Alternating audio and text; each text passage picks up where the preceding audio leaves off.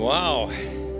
Herzlich willkommen auch von meiner Seite. Und äh, das war ein sehr windiges Video auf dem Berg Nebo in Jordanien. Vor zwei Wochen waren Leonard von Bibrau und ich in Jordanien. Und wir haben unser Flüchtlingsprojekt unterstützt und besucht, was ihr durch eure kostbaren Spenden unterstützt. Es war eine sehr bewegende Zeit. Wir durften vor unserer Lebensmittelausgabe, durften wir vorhin noch mal predigen, die Halle, die nur 300 Plätze hat, war rammelvoll. Alles nur Muslimas mit Kopfbedeckung. 50 Muslimas mussten draußen warten, weil sie keinen Platz mehr hatten. So ein Andrang ist da. Und ich durfte ganz kurz, nur ganz kurz predigen von Jesus natürlich, von wem sonst, nicht von irgendwem anders. Und zum Schluss habe ich eingeladen, dass sie, jeder, der eine Berührung haben wollte von Jesus, aufstehen durfte. Und alle standen auf. Alle haben ihre Hände ausgestreckt. Sie sind so hungrig. Das ist so ein Hunger in Jordanien unter den Flüchtlingen. Sie sagen, wir haben Allah im Himmel, aber auf der Erde haben wir die Christen. Und ich möchte euch nochmal ganz, ganz herzlich danken. Gott verändert das Leben von Menschen hier durch seine Gemeinde. Wir hatten jetzt gerade am Donnerstag ein Seminar hier gehabt wir haben um 9 Uhr pünktlich aufgehört. Bis 11 Uhr haben wir noch gebetet für Menschen, die hungrig waren nach dem Heiligen Geist. Ein, ein äh, äh, Mensch oder ein Mann mit seiner Arbeitskollegin ist es, aus Aschaffenburg ist er für dieses Seminar gekommen. Und sie hat mir ihre Story erzählt. Äh, ihr Arbeitskollege wollte sie für Jesus erreichen, wusste nicht wie. Und dann hat er unser Buch, eigentlich ist das Buch für Muslime geschrieben, mit Muslimen im Gespräch, hat ihr geschenkt. Sie ist aber Katholikin gewesen, kennt Jesus nicht. Und dann hat sie das letzte Kapitel gefunden, wo man eine Lebensübergabe machen kann, wo man Jesus in ein Herz einladen kann. Und dann hat sie es gebetet und, und sie spürte eine Wärme wie nie zuvor. Kam dann vor zwei äh, Monaten hier in den Gottesdienst und hat ihr Leben Jesus gegeben. Hinterher, ich habe das gesehen und ich habe hier hinterher gesagt, die Bibel sagt, wir sind jetzt Bruder und Schwester. Sagt sie, Pastor, das hat mir noch nie ein Christ gesagt, nicht wahr? Preis dem Herrn. Gott, Gott verändert Leben in dieser Gemeinde. Wir haben diese Woche, am Montag war das Referendum im Kurdistan. Wir haben unser Buch mit Muslimen im Gespräch in Kurmanji in den Druck gegeben. Und es ist fantastisch, was Gott tut, auch unter Muslimen. Gott ist ein verändernder Gott.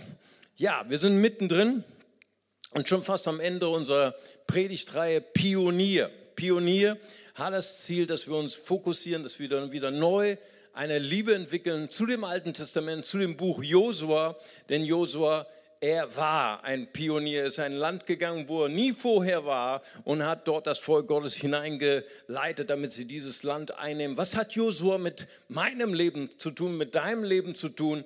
Was hat diese Predigtreihe mit deinem Leben zu tun? Ich glaube, wir alle sind irgendwann mal in unserer Lebensphase oder vielleicht auch gerade jetzt Pioniere, gerade junge Menschen, die äh, alles zum ersten Mal erleben. Ne? Neuer Ort, vielleicht bist du umgezogen, neuer Job, neue Uni, neue Schule, neue Ehe. Ne? Ich hoffe nur eine, aber äh, oder ein Kind, das geboren worden ist, hinein oder eine Krise, die du gerade durchmachst und du weißt nicht, wie du durchnavigieren sollst eine Diagnose, eine unheilbare Krankheit und du weißt nicht, wie du durch dieses neue Gebiet deines Lebens navigieren sollst. Dafür ist diese Predigtreihe. Und wir hatten Teil 1, äh, das Kapitel 3, die, die Teilung des Jordans. Und wir haben gesehen, wie die Priester, die Träger der Gegenwart, der Liebe Gottes, durch einen Weg gegangen waren, die, der unmöglich ist. Mut, neue Wege zu gehen, ist, wenn wir die Liebe Gottes in unser Herz lassen. Und dann hat Jimmy gepredigt über die Beschneidung am Jordan, mitten im Feindesgebiet. Wir haben darüber gesprochen, äh, wenn wir neues Gebiet durchschreiten, ist Gott wichtiger, deine Charakterentwicklung, als deine Taten. Und letzte Woche hat Julian gepredigt über, über die Einnahme der Stadt Jericho und er hat darüber gesprochen, wie diese unmögliche Aufgabe nur möglich wurde, weil Josua seine Sandalen auszog, weil er sensibel wurde für die Strategie Gottes und sie haben dort durch eine ungewöhnliche Strategie, das habt ihr alles letzte Woche gehört, diese Stadt eingenommen. Heute geht es darum, um die Niederlagen, die Niederlage, die Josua bewältigen muss. Und das ist das Thema unserer Predigt heute. Wie navigiere ich eigentlich Niederlagen in meinem Leben? Ja. So, ich komme aus einer Zeit, ne, wo man gesagt hat, wo man gepredigt hat, wenn du bei Jesus bist, hast du keine Niederlagen mehr. Dann gehst du von Sieg zu Sieg, von Kraft zu Kraft. Ne? Ich, ich höre jetzt keinen Amen nach. Früher haben alle Amen gebrüllt, nicht wahr? Weil das, das war damals die Lehre. Ne? Man durfte keine Niederlage erleben. Aber tatsächlich werden wir heute erleben oder lesen, wie Josua tatsächlich eine Niederlage erlitt und trotzdem dadurch navigiert hat. Und nächste Woche werden wir darüber sprechen, wie wir Kraft haben in jedem unserer Lebensalter. Ne? Tatsächlich, wir werden alle älter, ne? auch ich. Ne? Mein Doktor sagte mir letztens, Ihr Problem ist, Herr Bahnschaffe, Sie haben noch eine 17-jährige Seele in einem 50-jährigen Leib. Ne? Das ist Ihr Problem. Sie müssen ein bisschen ruhiger machen. Halleluja. Ich, hab, ich konnte noch nicht Amen sagen, vielleicht nächstes Jahr. Schön, ihr Lieben. Wir werden in dieses siebte Kapitel einsteigen, Josua. Und ähm, es ist ein, ein schwieriges, ein schwieriges Kapitel, ein, ein rätselhaftes Kapitel. Und wir werden es zusammen lesen und zusammen versuchen zu verstehen durch den Heiligen Geist. Und ich lese Josua Kapitel 7, Vers 1 Vers 6 und Vers 10. Und da heißt es hier, Vers 1, doch die Söhne Israel übten Untreue an dem Gebannten. Das ist wieder ein rätselhaftes Wort, wir werden es gleich erklären. Und Achan, der Sohn des Karmi, des Sohnes Sabdis, des Sohnes Serachs vom Stamm Juda, nahm etwas von dem Gebannten. Da entbrannte der Zorn des Herrn gegen die Söhne Israel. Und dann springen wir auf Vers 6 und Josua zerriss seine Kleider und fiel auf sein Angesicht zur Erde vor der Lade des Herrn bis zum Abend, er und die Ältesten von Israel, und sie warfen Staub auf ihr Haupt. Und ich springe auf Vers 10. Da sprach der Herr zu Josua, steh auf, warum liegst du denn auf deinem Angesicht? Das muss ich erstmal ein bisschen den Hintergrund erklären. Weil dieses siebte Kapitel ist eine sehr merkwürdige, eine sehr mysteriöse Geschichte. In Vers 1 werden wir schon hineingenommen, wir werden nochmal zurückgeblendet auf das Kapitel 6 davor, die Eroberung von Jericho. Wir, ihr habt es letzte Woche gehört. Es war ein unglaublicher, triumphaler Sieg durch Gottes Kraft. Und Gott hat aber Josua gesagt, sie sollten nicht nur diese Stadt erobern, sondern dann geschah etwas, was für unser westliches Verständnis mit unserer Genfer Kriegskonvention, mit, mit den ganzen humanitären Entwicklungen, die wir über Jahrhunderte gelernt haben in Europa, in der UN, in der NATO und all diese äh, äh, Menschenrechte. Und wir können aus diesem humanitären Hintergrund gar nicht diese Stelle verstehen. Gott befahl Josua, diese Stadt vollkommen zu zerstören. Nicht nur die Soldaten sollten umgebracht werden, auch ihre Frauen, ihre Babys, ihre Kinder, die Tiere und alles Gold, alles Schätze, alles sollte verbrannt werden. Für uns rätselhaft. Nur Achan, ein Mann von Israel, sagte, ich werde etwas von dem Gold, von dem Silber, von den Schätzen nehmen, versteckte es unter seinem Zelt. Niemand wusste es, niemand. Josua wusste es nicht, seine Frau wusste es, niemand wusste es. Und dann war dieser triumphale Sieg vorbei. Jericho, die uneinnehmbare Stadt, war besiegt. Und dann ging es weiter. Dann kam die nächste Schlacht. Es war Ai. Nicht EI, sondern AI. Nur ein kleines Kuhdorf, sagt man in Österreich. Und sie haben es aus, ausgekundschaftet, seine Strategen, seine, seine Kämpfer kamen zu Josua, dem großen Strategen, und er sagte, das lohnt nicht, die, das ganze Heer zu mobilisieren. Nimm 2000, nimm 3000 Mann, das genügt, wir können sie platt machen. Nun, Josua war ein Kriegsmann gewesen, schon vor dem Jordan, und er, er wusste, wie man Kriege führt. Er vertraute seinen Strategen und sagte, gut, machen wir es so. Und sie kamen dorthin und sie erlitten eine furchtbare Niederlage. Sie wurden besiegt von diesem Kuhdorf. Ich meine, die Niederlage war nicht so relativ so schlimm, weil es starben 36 Soldaten. Das ist in der Relation zu 3000 nicht besonders groß, aber das das Tragische war, es steht, das Herz von dem Volk Israel verwandelte sich ins Wasser. Es schmolz. So eine totale Depression breitete sich aus. Sie gingen von Sieg zu Sieg und eine kleine Niederlage hat ihren ganzen Glauben über den Haufen geworfen. Kommt uns vielleicht manchmal bekannt vor, nicht wahr? Eine kleine Niederlage und sie waren in ihrem Herzen besiegt. Josua wirft sich hin vor den Herrn, zerreißt seine Kleider. Er weiß nicht, warum er verloren hat. Das ist ein Problem. Er weiß nicht den Grund, warum er verloren hat. Das ist die Verzweiflung dieser Geschichte. Er konnte es nicht wissen. Achan hat es im Geheimen getan. Und Gott spricht zu ihm und dann kommt auch wieder, wieder ein ganz, ganz Myster Ihr könnt das Kapitel mal zu Hause lesen. Ein ganz mysterisches äh, Losverfahren und dann wird gelost, gelost, gelost und dann finden sie dann Achan heraus und er gesteht alles, zeigt ihnen, wo er das Gold ver versteckt hat und er wird verbrannt, seine Frau und seine Kinder. Wow. Eine merkwürdige Geschichte.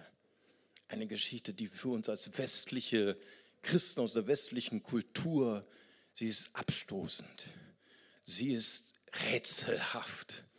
Und ich möchte mir nur mal ganz, ganz kurz noch mal Zeit nehmen, euch einfach noch mal zu erklären, wie kann man eigentlich solche rätselhaften Geschichten des Alten Testaments, wie kann man sie deuten? Wenn das Alte Testament liest, möchte ich dir unbedingt etwas raten. Bevor du das Alte Testament liest, liest doch erst das Neue Testament. Lies erst mal von Jesus, weil du das Alte Testament ist voller Bilder voller Bilder, die prophetische Bedeutung haben, bis in unser Leben heute im 21. Jahrhundert. Aber du kannst sie nur verstehen durch die Brille von Jesus, durch die Brille des Neuen Testaments. Und du wirst sehen, dass das Alte Testament sich offenbart mit Bildern, wenn du sie deuten kannst, wenn du sie verstehen kannst, dann wird sich eine ganz neue Welt für dich öffnen und du wirst das Alte Testament wieder ganz neu liebgewinnen und du wirst nicht abhalten, nicht davon ablassen können, das Alte Testament zu lesen. Amen. Wenn du das nicht verstehst, dann denkst du, wow, da fließt nur Blut raus. Schau mal, Israel ist ein prophetisches Bild, Kanaan. Das ist das neue Land, das Gott für uns hat unser neues Leben, das wir durch Christus geschenkt bekommen haben. Unser Leben im Geist, das Leben in der Nachfolge Christi und auch die Herausforderungen, die wir haben in unserem Leben, unser neuer Job und eine neue Ehe, was auch immer. Jericho ist auch ein Bild. Es ist ein Bild auf unser altes Leben. Unser altes Leben mit all seiner Sünde, mit all seiner Schuld, mit all seinen Lügen, mit all dem verqueren Denken. Wenn wir zu Christus kommen, dann sind wir gestorben mit Christus und Christus hat das alles vernichtet mit Stumpf und Stiel. Ja, unser altes Leben wird vernichtet. Wir werden heute im Taufkurs darüber sprechen, wie wir in der Taufe, Römer 6, Vers 3 und 4, verbunden sind mit der Kraft seines Kreuzes. Achan ist unser alter Mensch unser alter Mensch, der immer noch grabt, gräbt in dem alten Leben, der immer noch lebt in den alten Gedanken, in den alten Lügen, er wird vollkommen vernichtet. So sagt es das Neue Testament, dass wir unseren alten Menschen ständig kreuzigen müssen, ständig in den Tod geben müssen. Und Josua hat eine Doppelfunktion. Auf der einen Seite ist er Jesus, der für uns seine Kleider zerriss, der sich für uns demütigte am Kreuz, damit wir in dieses neue Leben hineinkommen können, aber er ist auch gleichzeitig unser neuer Mensch, unser Geist, der in uns lebt, der uns hineinführt in dieses neue Leben im Geist, ohne Schuld, ohne Verdammnis, mit voller Freude und voller Erlösung. Amen. Uns ist ganz, ganz wichtig, dass wir diese Grundkenntnisse haben, damit wir das Alte Testament wirklich genießen können. Aber das eigentliche Thema heute ist, wie kann ich eigentlich Niederlagen navigieren? Wie kann ich durch Niederlagen durch navigieren? Josua, er erlebte diese Niederlage, das war schlimm genug, aber er wusste nicht, er wusste nicht, warum er verloren hatte. Es war ihm verborgen. Er konnte es auch nicht wissen, weil Achan hat es im, im Geheimen getan. Eigentlich hätte man sagen können, er war gar nicht schuld. Aber weißt du, was die Wurzel war? Die, da war eine Wurzel und das war nicht Achans Schuld, sondern das war bei ihm. Das war eine Herzenshaltung. Josua konnte aus seiner Niederlage nicht lernen, weil er aus seinen Siegen nicht gelernt hatte. Weißt du, wenn er aus seinen Siegen gelernt hätte, beim Jordan, Teilung des Jordans, bei der Einnahme von Jericho, dann hätte er gelernt, er hat diese Siege nicht errungen aufgrund seiner Klugheit, seiner Strategie, seines Wissens, seiner eigenen Kraft, sondern er hat es einfach nur, weil er auf Gottes Stimme gehört hat weil er sensibel war, weil er seine Sandalen ausgezogen hatte vor dem Engel des Herrn. Und er hat ihm ganz genau gesagt, wie man den Jordan teilt. Das Volk einen Kilometer entfernt. Ihr erinnert euch. Und nur die Priester sollten ihren Fuß eintauchen in den Jordan. Und Jericho war nochmal eine ganz besondere Nummer. Ne? Sechs Tage einmal um die Stadt mit Schweigen und am siebten Tag siebenmal um die Stadt und dann Trompeten. Hammer, das kann sich nur Gott ausdenken. Das war nicht auf dem Mist von Josua gewachsen.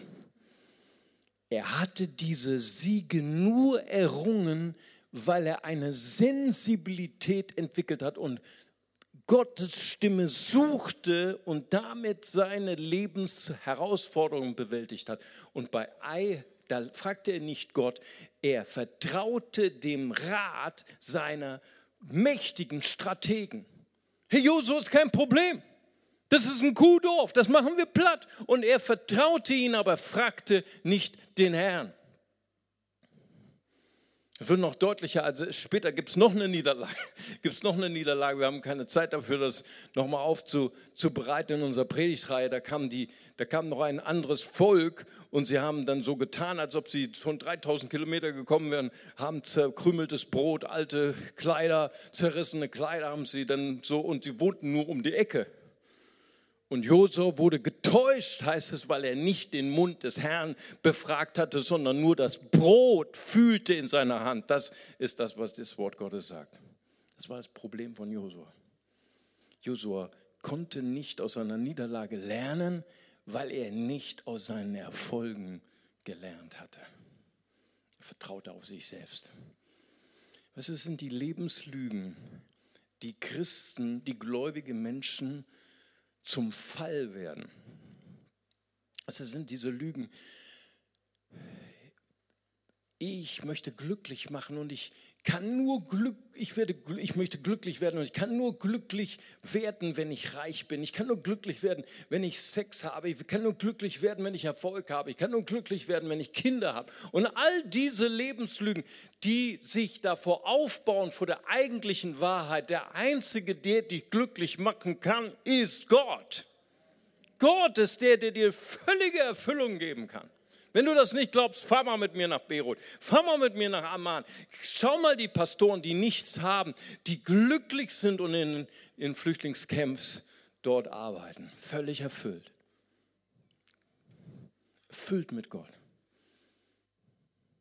Ich denke gerade an den jungen Mann, ist durch meine Ehevorbereitungskurs gegangen. Ne? Wenn du von mir getraut werden willst, das, das kostet dich etwas. Ne? Das kostet fünf Kurse bei mir, bei Pastor Mario, elf Gründe, warum du nicht heiraten solltest. Und wenn du das überlebst, dann traue ich dich. Wir sind alles durchgegangen. Wir, sagen, wir haben gesagt, hey, komm, geh nicht mit Schulden in die Ehe. Belaste deine Ehe nicht mit Schulden. Mach offene Konten, keine verdeckten, keine geheimen Konten. Alles muss offenbar sein zwischen den Partnern. Ist alles gesagt, hier rein, da raus. Ist es wahr. Er hatte diesen Wunsch, reich zu werden.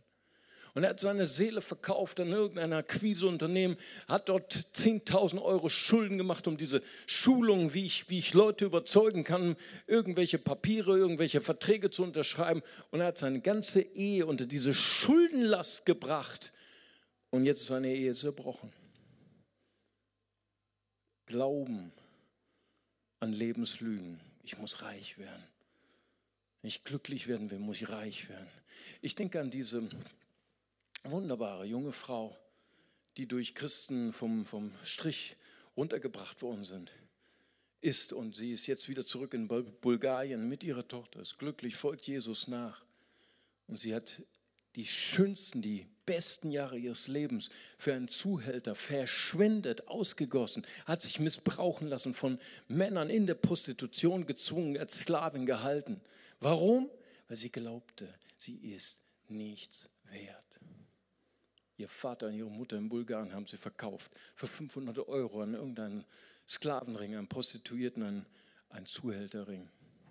Mit dieser Lüge ist sie durchs Leben gelaufen, bis Christen kamen mit Kaffee, mit Tee, mit belegten Brötchen und ihr erzählt haben, wie wunderbar sie ist, dass sie von Gott geliebt ist, dass sie schön ist, dass sie wertvoll ist, so wertvoll, dass Gott das Kostbarste für sie gegeben hat so wichtig, dass wir unseren Töchtern sagen, wie wertvoll, wie schön, wie 100 Prozent die schönste Tochter haben. Das ist so wichtig. Wir unseren Kindern helfen, nicht die Lebenslügen zu glauben. Josua, sein Problem war, er glaubte die falschen Dinge bei der Schlacht von Ai. Aber diese Geschichte ist ohne Verdammnis. Diese Geschichte zeigt uns, hey, wir haben alle Niederlagen. Ne? Ich meine, ich habe schon angedeutet, früher wurden wir gelehrt, wenn du zu Jesus kommst, hast du keine Probleme mehr, dein Leben geht über Rosen, nicht wahr? Alles geht wunderbar von selbst. Nein, wir alle gehen durch Niederlagen. Schau mal in der Bibel. Das sind alle, alle Männer, Frauen Gottes hatten ihre Krisen, ihre Niederlagen zu durchzunavigieren. Und das Schöne ist ja, Jesus hat uns auch noch erwählt, obwohl er weiß, dass wir durch Niederlagen gehen. Stell, stell mal vor, Petrus. Ich meine, ich glaube, dass Jesus wusste alles voraus, okay? Also das ist meine Meinung. Ne? Und er sieht Petrus, er weiß schon, er wird ihn dreimal verleugnen und er wählt ihn trotzdem. Ist das nicht fantastisch? Gott hat uns nicht erwählt, weil du so toll bist, sondern Jesus hat dich erwählt, weil Jesus so toll ist. Amen. Er erwählt uns trotz unserer Fehler, trotz unserer Niederlagen. Das ist Gottes Liebe. Weißt du, und das Entscheidende, das Wichtige ist doch nicht, ob wir Niederlagen erleben oder nicht. Das Wichtige ist, wie wirst du durch deine Niederlagen durchnavigieren, die du vielleicht gerade machst. Was wirst du lernen von den Niederlagen? Wirst du das Falsche lernen? Wirst du aus einer Niederlage gehen und sagen, ich habe verloren, weil ich schlecht bin, weil Gott mich bestrafen will, weil Gott mich verlassen hat? Und wirst du darin verharren? Das wäre so schade. Schau mal, ich, ich, ich stelle immer Petrus und Judas gegeneinander. Und ich spreche jetzt hier nicht über Hölle, sondern ich spreche über, über Mentalität, weißt du, ich spreche über, über Haltung. Weißt du, Petrus, er hat versagt, genauso wie Judas. Seine Schuld war genauso. Da war nicht die Schuld von Judas mehr. Guck mal, Petrus hat versagt und in seiner in seinem Trauer über seine Niederlage, in seiner Scham kam er zurück zu Jesus. Und das war nicht angenehm. Ihr kennt die Geschichte, ne? Liebst du mich? Dreimal hat er ihn gefallen. Er hat ihn so richtig zusammengefaltet, sagen wir in Deutschland. Aber Paul, Petrus hat das ausgehalten. Judas, er brachte sogar die 30 Silberlinge zurück. Es tat ihm leid. Aber in seiner Scham konnte er nicht zu Jesus. Er blieb bei sich selbst und seine Scham verwandelte sich in Zorn und sein Zorn richtete sich gegen sich selbst. Ihr kennt die Geschichte. Was wirst du lernen aus deiner Niederlage? Das ist das Wichtige in dieser Geschichte. Es gibt einen Sportpsychologen, der heißt Kobler. Und er sagt, es gibt zwei verschiedene Arten von Leistungssportlern. Er hat viele, viele Sportler trainiert und er meint nicht den Unterschied der Muskeln, die Größe der Muskeln, die Größe der, der, der Fitness oder der Kondition, sondern er sagt, es gibt zwei verschiedene Arten von Sportlern hier drin. Die einen, die werten ihre Niederlage aus negativ. Es geht ja doch immer alles schief, egal was ich tue, ich werde immer nur verlieren. Und er nennt das ne, eine negative Prophetie über sich aussprechen, die sich selbst erfüllt. Er ist kein Christ, er ist Sportpsychologe. Hammer. Und er sagt, Es gibt Sportler, die verwerten ihre Niederlage wie folgt. Die sagen, Niederlage ist das Normale. Sieg ist die Ausnahme. Kann immer nur einer gewinnen, okay? Niederlage ist die, die Regel, Sieg ist die Ausnahme. Und bei jeder Niederlage ist es etwas, wo ich daraus lernen kann. Es ist ein Schritt, eine Stufe mehr, um dann zum Sieg zu gelangen. Wow. Das sind die Gewinnertypen. Und weißt du, das ist so wichtig, dass wir das übertragen auch auf unser Glaubensleben, dass wir Niederlagen als Chance sehen, weil, weißt du, wenn, wenn du neu bist im Glauben, wenn dein Glaube noch jung ist und ungeprüft, ein unreifer Glauben, der nicht geprüft wird, verwandelt sich in Zweifel. Ist so. Und das ist gefährlich. Und deswegen gibt uns Gott schwierige Aufgaben. Er gibt uns, die Bibel sagt, Prüfungen. Ich sage ganz bewusst Prüfungen und nicht Versuchungen. Versuchungen sind vom Feind. Sie sind dafür da, um uns zu zerstören, um uns kaputt zu machen. Gott gibt uns Prüfungen. Warum gibt er uns Prüfungen? Weil er uns liebt. Ne? Ihr lieben Schüler, warum, warum geben die Lehrer uns äh, Arbeiten, Mathematikaufgaben? Weil sie uns so sehr lieben. Ne? Das ist die Wahrheit dieser Botschaft. Ja, damit wir dann später unser Abitur machen können. Ist doch so. Wir wollen es nicht wahrhaben. Und so ist es auch mit unserem Glauben. Gott gibt uns Prüfungen, er prüft, er testet unseren Glauben, damit unser Glaube stark wird, verlässlich wird, tragbar wird. Ich habe jetzt keinen Amen gehört, ich weiß, weil es das so eine harte Wahrheit ist. Amen. Aber ich sage Amen für euch. Amen. Ja, ist wichtig. Prüfung, wie kommen Prüfungen? Prüfungen kommen Schwierigkeiten in meiner Ehe, Schwierigkeiten in deiner Familie, Schwierigkeiten sogar in der heiligen Familie der Gemeinde. Oder nicht im CLW, nicht wahr? Oder? Oder, sagen die Schweizer mal, oder? Ja. Leute, die dir auf den Senkel gehen, Leute, die dich nerven. Und du sagst, ah, Pastor Mario, ich liebe Jesus, aber die Gemeinde kann mir auf den Mond ge geschossen werden, nicht wahr? Ich bleibe lieber zu Hause, ich heirate nicht, keine Kinder, habe ich keine Probleme. Dummkopf. Dummkopf. Gerade das, gerade Beziehungen sind dir gegeben als Prüfung. Ja, dann hast du mal einen Ehekrach und wirst du mit heißerer Liebe rausgehen. Amen. Okay. Es ist dir alles gegeben, auch in der Gemeinde, die ganzen kleinen Streitigkeiten, es gehört alles dazu, es ist alles inklusive. Warum? Damit du lernen kannst zu vergeben, damit du lernen kannst, Geduld zu haben, damit dein Glaube getestet wird und stark wird. Niederlagen sind dafür da, um uns zu stärken. Schon wieder kein Amen. Ich sage Amen für euch. Ich weiß, also keine leichte Predigt heute. Und weißt du, ah, Leute, die mit Gold arbeiten. Ich bin kein, kein Goldschmied. Aber weißt du, die brauchen Gold, das weich ist, das geschmeidig ist. Ja, und, das, und je weicher das Gold, desto reiner das Gold. Deswegen müssen sie das Gold reinigen. So, wenn du einen Goldklumpen hast und du guckst ihn so an bei 20 Grad Celsius, du kannst nicht sehen, wie rein er ist. Du siehst es nicht. Als Laie jedenfalls nicht, nicht wahr? Also was machen die, die, die, die äh, Goldschmiede? Sie erhitzen das Gold. Über, über 1000 Grad Celsius das Gold zerschmilzt. Das, das Unreine, die anderen Legierungen, die anderen Metalle kommen nach oben, verbrennen oder du schöpfst es ab und so wird Gold rein, formbar. Sprüche sagt, ich will euch läutern. Ist so ein altes deutsches Wort? Ich will euch reinigen wie Gold. 1000 Grad Celsius. Der nächste Ehekrach wartet schon um die Ecke. Weißt du, du kannst nicht erkennen, ohne Krisen, wie gut du bist. Ist so. Weißt du, kannst auch nicht erkennen, ob jemand ein guter Autofahrer ist oder schlechter Autofahrer bei morgens um 3 Uhr auf der, auf der A2. Kannst du nicht erkennen, ist sowieso keiner auf der Straße. Fährst immer geradeaus. Aber ich bin mal jemanden gefahren, einer meiner Fahrer. Und wir mussten zu irgendeinem Seminar und ich saß äh, auf dem Beifahrersitz. Und auf einmal vor, unserem, vor uns vor ein LKW mit, mit Styropor-Blöcken. Und ein so ein Block ist uns so voll in den Weg. Also voll, du konntest nur noch eine Sekunde reagieren und mein Fahrer sofort reagiert, sofort ausgewichen.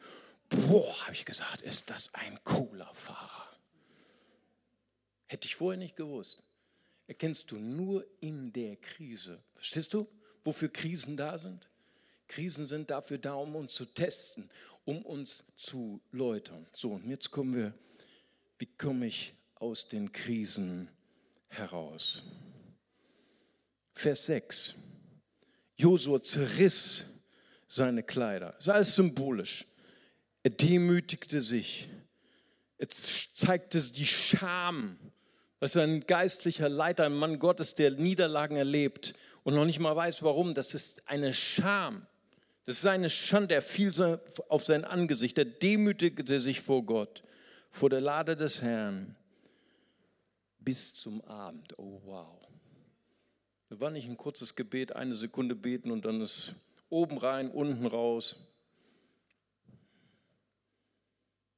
Das war schmerzhaft. Was ich feiere Josua. Es ist so völlig anders als ich. Was, wenn ich eine Niederlage habe? Alle sind schuld. Zuerst Trump, ne? Und dann ich, danach noch Putin und so, ne? Alle sind schuld, nur ich nicht. So ist Adam. Weißt du, als Adam seine Niederlage hatte und von der Frucht des Baums der Erkenntnis gegessen, er hätte nur sich beugen brauchen vor Gott. Er hätte nur sagen müssen, das ist meine Schuld, vergib mir, ich beuge mich vor dir. Nein, typisch ich die Frau ist schuld. Ja, und setzt noch einen drauf. Die Frau, die du mir gegeben hast. Ne? Du bist schuld. Das war eigentlich die Antwort gewesen. Ne? Die Frau. Hätte ich die Wahl gehabt, war ja nur eine da. Ne?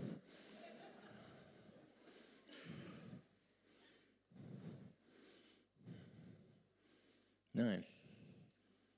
Josua, er wollte wissen, warum er diese Niederlage hatte. Er hatte sich gebeugt, er hat sich gedemütigt. Das, das kostet dich etwas. Es kostet dich etwas, diese Antwort herauszufinden. Warum habe ich versagt? Warum habe ich eine Niederlage? Das kostet uns etwas, das kostet uns unsere Ehre. Ich kann mich erinnern, als ganz junger Christ habe ich mein, mein Zivi gemacht in unserer alten Gemeinde in der Römerstraße. Manche wissen noch die Römerstraße und die guten alten Zeiten Und äh, habe ich mein Zivi gemacht, habe ich den alten Menschen, äh, Menschen das Brot geschmiert und so weiter. Und äh, wir nannten uns immer zu viel Dienstleister, ne? nicht zivil, zu viel Dienst und wir hatten zu wenig Geld. Ne? Das, war, das war die Lüge, die Lebenslüge. Ne? Also ja immer zu wenig Geld, aber war der gar nicht so schlecht. Aber wir hatten immer zu wenig und dann gab es einen, ein Gesetz im Zivil, äh, äh Zivildienstgesetzbuch, äh, ne, habe ich gefunden, dass die, ähm, die, äh, die Tickets vom Haus bis zur Zivildienststelle werden entlohnt, ne, werden, werden wieder ausgezahlt von der Zivildienststelle. Und da habe ich gedacht, aber ich bin super klug. Ich werde nicht den Bus nehmen, sondern ich fahre Fahrrad. Und während ich Fahrrad fuhr, guckte ich immer nach weggeschmissenen Tickets. Und dann habe ich die aufgesammelt und dann habe ich die zur Kasse. Da saß die Schwester Renate. Renate war so eine ganz, die war die heiligste von allen. Und äh, die hat immer gelächelt. Ich weiß nicht, wie sie es gemacht hat. Ja, immer gelächelt und die war sehr, sehr heilig. Und dann habe ich mir dann immer die 6 Euro, nee, damals war noch D-Mark, 6 D-Mark auszahlen lassen. Wow, ich fühlte mich wie Grösus. Ich wurde sogar fürs Fahrradfahren bezahlt. Und dann irgendwann sprach der Geist Gottes, das ist nicht recht, was du tust. Dann fing ich an, mit Gott zu diskutieren, aber im Zivildienstgesetz und so weiter. Und Gott war überhaupt nicht beeindruckt vom Zivildienstgesetz. Geh hin, zahl alles zurück. Das war, das war ein ziemlicher Betrag für, für mich als Zivil, Zivildienstleister. Und ich hatte den Betrag schon zusammen, aber eine, eine Sache hat mich total davon abgehalten, das zu tun. Ich, ich habe gefürchtet, die Scham, die Schande, was wird die heilige Schwester Renate von mir denken? Weil ich hatte schon meine ersten äh, Jugendandachten gehalten und die waren sehr gesalbt. Ich sage, ja, ich, wenn ich die CD noch hätte, würde ich sie geben, war sehr gesalbt. Menschen haben sich bekehrt. Und dann bin ich dann doch noch hin. Und es kam so, wie ich befürchtet hatte. Ich habe ihr die ganze Story erzählt mit dem Zivildienstgesetz, mit dem Fahrrad, mit dem Bus, habe ihr den Betrag hingelegt und dann schaute sie mit großen geöffneten Augen in meine Augen. Das hätte ich nicht von dir gedacht. Ich war ganz schockiert, so wie ihr jetzt. Ne? Es war, es war Schande, es war eine Scham. Josua hat das ausgehalten. Und Gott sprach zu Josua, was liegst du da? Steh auf. Er war hart, oder? Und deswegen brauchen wir brauchen Menschen, die uns lieben und die Wahrheit in unser Leben sprechen. Und das Letzte war, Gott, Josua brauchte Gott, um zu verstehen, wie seine Niederlage zustande kam. Ja? Wenn ich zum Beispiel denke an dieses wunderbare, diese wunderbare junge Frau aus Bulgarien. Schau mal, ich habe das gelernt von Pastor Bill Heibels in, in uh, Chicago. Er sagt, das ist unser Leben. Unser Leben besteht aus einer bewussten Dingen, die uns bewusst sind und Dinge, die uns unbewusst, unbekannt sind. Schau mal, und diese junge Frau, die hat ihr, äh, ihre Entscheidung getroffen. Sie hat gesagt, ich gebe mein ganzes Leben für diesen Zuhälter, der mich liebt, weil er mir schöne Sachen sagt, aber der mich gleichzeitig missbraucht. Warum hat sie das getan? Weil das war verknüpft, so sagt Bill Heibels, verknüpft zu einem Erlebnis, was sie in ihrer Jugend gemacht hat, als ihre Eltern sie verkauft hatten für 500 Euro damals in Bulgarien. Und ihre Entscheidung, die sie im Bewussten getan hat, ihre, die dann auch Niederlagen ausgelöst haben, war verknüpft zu einer unbewussten Entscheidung, zu einem unbewussten Trauma, das sie vorher erlebt hatte und einer Lebenslüge, die daraus entstanden ist. Und Bill Heibels erzählt noch von einer anderen Geschichte, er erzählt von einer unglaublich erfolgreichen Unternehmerin, die ein Unternehmen geführt hat in absoluten Erfolg. Sie haben ihre Produkte überall in Amerika verkauft. Und dann kam der Punkt, wo der Vorstand beriet, sollen wir jetzt auf internationale Ebene gehen. Und sie haben so stark diskutiert und so gestritten, dass diese Unternehmerin plötzlich out, out of the blue, aus, aus blauem Himmel, hat sie gekündigt. Und niemand hat das verstanden. Keiner hat das verstanden. Weil sie war so begabt, sie war so genial. Und Bill Heibels sagen, was niemand wusste, ist, dass diese Kündigung verknüpft war mit einem Trauma aus der Kindheit. Sie ist aufgewachsen in einem missbrauchenden Elternhaus. Beide Eltern Alkoholiker, sich nur gestritten, sich nur geschlagen. Und sie hat als kleines Mädchen immer versucht, die Eltern zu zu versöhnen und hat das nicht geschafft. Und in ihrer absoluten Verzweiflung ist sie immer unter das Bett und hat gehofft, so aus dieser Situation der Gewalt zu entfliehen. Und als sie das erlebt hat, in ihrem Vorstand, diese, diese Aggression, diese, diese Diskussion, hat sie es nicht ausgehalten und sie hat gedacht, sie muss fliehen, weil sie ist schuld dass sie das nicht bewältigen kann. Verknüpfung. Bill Heibels sagt, Verknüpfungen, die in unserem Herzen sind, sind unsichtbar, sind unbewusst. Er sagt, Psychologen sagen, ein normaler Mensch hat 3,4 blinde Flecken in seinem Leben. Und jeder hier in diesem Gebäude denkt, ich gehöre zu der absoluten Ausnahme, die keinen blinden Flecken hat. Das ist das Problem.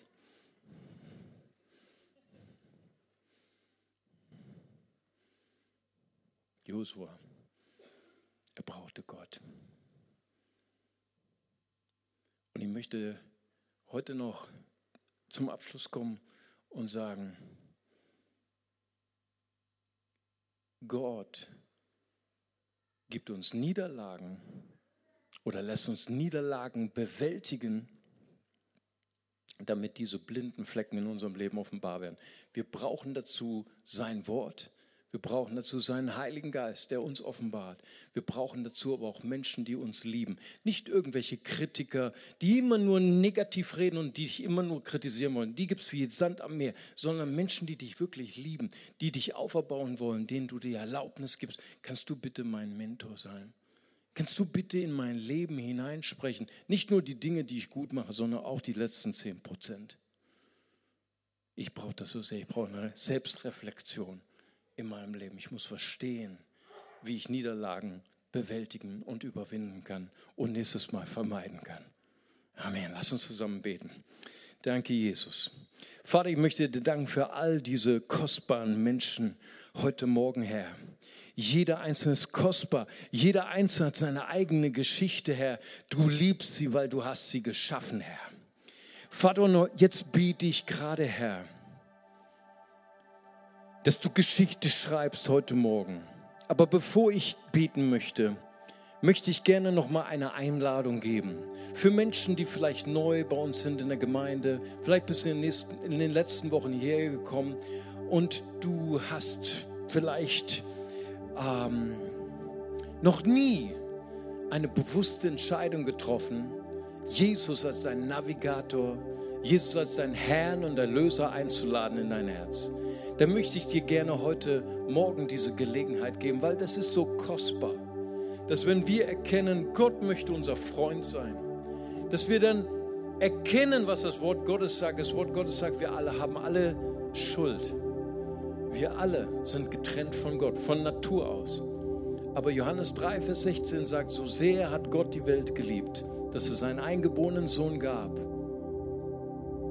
Jeder, der an ihn glaubt, geht nicht verloren, sondern empfängt ewiges Leben. Und ich möchte jetzt gerne die Gelegenheit geben, wenn Leute hier sind und sagen, ja, ich gehöre einer Religion an, ich bin vielleicht sogar getauft, aber ich habe noch nie bewusst mein Herz geöffnet und Jesus eingeladen als mein Herrn, als mein Erlöser. Da möchte ich dir jetzt die Gelegenheit geben, in dieser Atmosphäre des Gebets, dass sie einfach ganz kurz ihre Hand ausstrecken, so wie ich das gerade mache, als ein Zeichen, hier bin ich ich möchte Jesus einladen als meinen Freund, als meinen Erlöser, als meinen Herrn. Heute ist mein Tag. Ich möchte gern Jesus in mein Herz einladen. Dann heben Sie ganz kurz Ihre Hand. Ich würde gern für Sie beten. Danke, Jesus. Danke, Herr. Halleluja, Jesus. Danke, Herr. Preis sei dir, Jesus. Warte noch einen Moment, weil das die wichtigste und die schönste Entscheidung ist überhaupt in unserem ganzen Leben. Jemand hier ist und sagen möchte, hier bin ich, ich möchte mein Herz öffnen, möchte Jesus einladen als meinen Herrn und Erlöser, dann heben Sie ganz kurz Ihre Hand, ich würde gern für Sie beten. Danke, Jesus. Danke.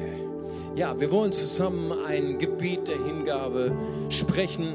Unser Beamer-Team wirft es gerade jetzt an die Wand und wir beten es zusammen laut und wir sagen, Vater im Himmel, Danke, dass du mich liebst.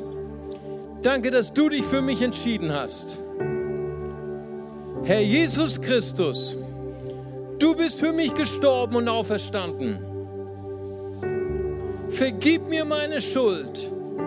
Ich wähle dich jetzt als meinen Retter und Herrn. Dir will ich folgen. Dir will ich folgen. Amen. Amen. Und jetzt möchte ich gerne noch eine Einladung machen für Menschen, die sagen, ich kann mich so identifizieren mit Josua. Ich möchte, ich möchte auch diese gleiche Entscheidung treffen wie Josua. Ich möchte mich öffnen für den Geist der Wahrheit. Ich möchte Gott die Erlaubnis geben, dass er die blinden Flecken in meinem Herzen offenbart. Ich möchte stark sein, auch Niederlagen durchzunavigieren. Ich möchte heute befreit werden von der Lüge, dass Niederlagen nur geschehen, weil ich schlecht bin, weil ich von Gott verlassen bin, weil ich von Gott verdammt bin, sondern ich möchte heute diese, diese Wahrheit umarmen. Niederlagen sind dafür da, damit ich, damit mein Glaube stark werden kann, damit ich mein Charakter sich entwickeln kann. Und ich brauche, wenn ich sogar eine Niederlage gerade jetzt erlebt habe, ich brauche Kraft und den Trost des Heiligen Geistes. Da möchte ich dich einladen, komm doch hier nach vorne und wir wollen gerne für dich beten, dass der Heilige Geist dich tröstet, dass der Heilige Geist dich stärkt. Und ich habe auch noch so ein Wort für jemanden, der zu, äh, Gott sagt zu dir, du bist nicht schuld. Gottes Wort sagt, da ist keine Verdammnis für die, die in Christus Jesus sind. Amen. Das Gesetz der, der, äh, der Gnade und des Lebens hat dich frei gemacht von dem Gesetz des Todes. Halleluja. Danke, Jesus. Lade ich dich ein, komm einfach hier nach vorne. Ich bitte Pastor Daniel nach vorne. Ich bitte äh, äh, die Ältesten nach vorne. Komm, kommst auch mit nach vorne und wir wollen euch segnen. Wir wollen euch die Hände auflegen. Danke, Vater Gott. Halleluja, Jesus. Vater, wir kommen zu dir, Herr. Wir neigen uns, so wie wir eben auch im Lobpreis gehört haben, wir neigen uns, Herr. Gib uns diese Sehnsucht zu verstehen, warum treffen wir Entscheidungen, wie wir sie treffen. Warum sind Dinge nicht so gelungen in unserem Leben, wie wir uns das wünschen? Herr, wir kommen zu dir. Wir erlauben dir, offenbare unser Herz. Vater, wir wollen verstehen, warum Niederlagen in unserem Leben geschehen. Nicht um uns zu zeigen, wie schlecht wir sind, sondern unserem Glauben zu stärken, um uns zu starken Persönlichkeiten zu machen. Danke, Vater Gott. Halleluja, Jesus. Das Lobpreisteam wird uns sanft in den Lobpreis hineinführen, in die Gegenwart Gottes. Komm einfach nach vorne und wir wollen euch segnen und euch die Hände auflegen. Amen.